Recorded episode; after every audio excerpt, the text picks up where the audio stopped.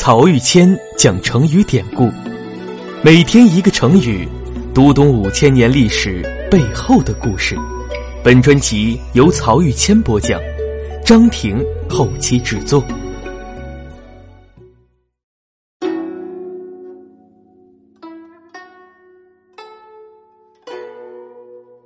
这一讲我们分享的成语是“改过自新”，这就是我们熟悉的提营救父的故事。西汉初年，齐国有一个名医，叫做淳于意。因为做过太仓县令，所以被称为太仓公，简称仓公。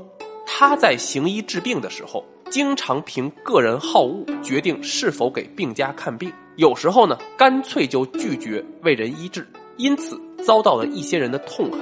到了汉文帝即位的第四年，淳于意的仇人找到一个机会，就把他给告了。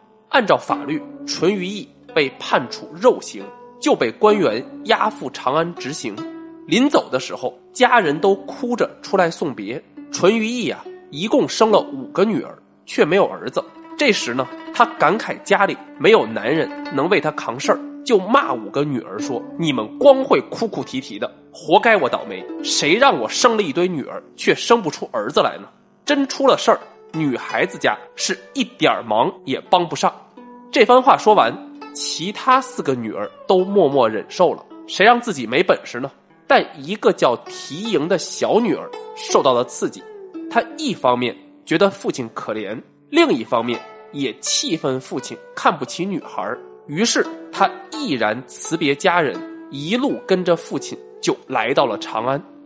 来到长安以后。提营做了一件非常有勇气也非常冒风险的事情，他直接给皇帝，也就是即位没几年的汉文帝上书，论述父亲的冤枉。在给皇帝的书信中，提营是这么说的：“我父亲做官廉洁公平，为人称道，现在被人告发说他犯了法律，就要被处以肉刑了。我痛惜被处死的人不能复生，而被砍断的肢体。”也不能得到接续，这些人即便想要改过自新，也没有办法了。他们只能带着终身的残疾和耻辱苟活于世。我请求把自己卖身为奴隶，来赎回我父亲的罪过，让他能够重新做人。希望陛下您怜悯。我们说这封信会送到汉文帝手上吗？还真送到了。不仅送到了，汉文帝还亲自过目了。不仅亲自过目了，还做出了重要批示。说到这儿啊，可能有朋友会奇怪了：一个平民小女孩的书信，皇帝居然会亲自过目？故事是编出来的吧？这个呀，还真不一定就是编出来的。要知道，中国古代的政治传统一直都强调“得民心者为天子”。而得民心的一个重要表现，就是能够关注民生疾苦。因此，除了不定期到民间去访贫问苦，在制度设计上还特别制定了一些保证民意可以上达天子的途径。比如，很多朝代都会在朝堂外放一面大鼓，叫登闻鼓。按照规定，这个鼓一敲，皇帝必须出来受理民情。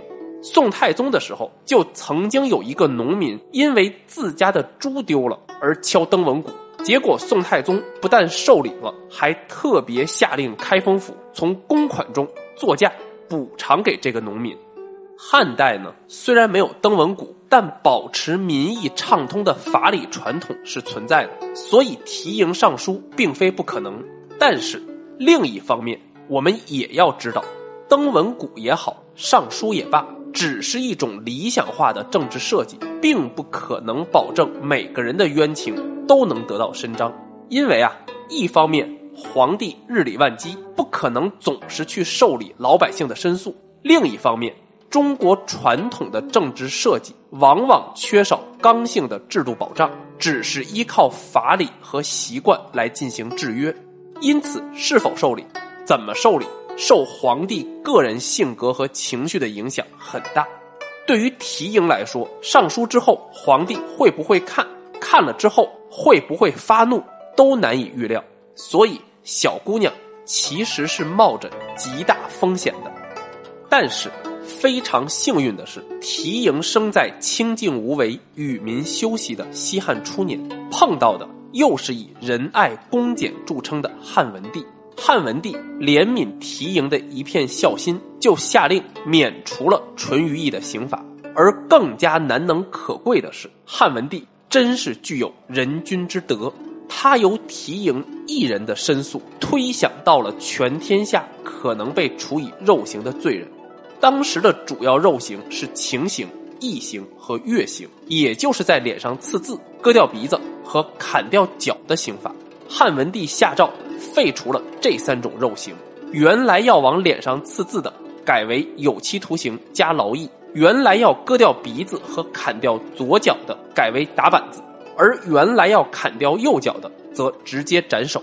这样呢，肉刑废除了，但也带来了一个新问题：有一部分肉刑反而加重了处罚力度。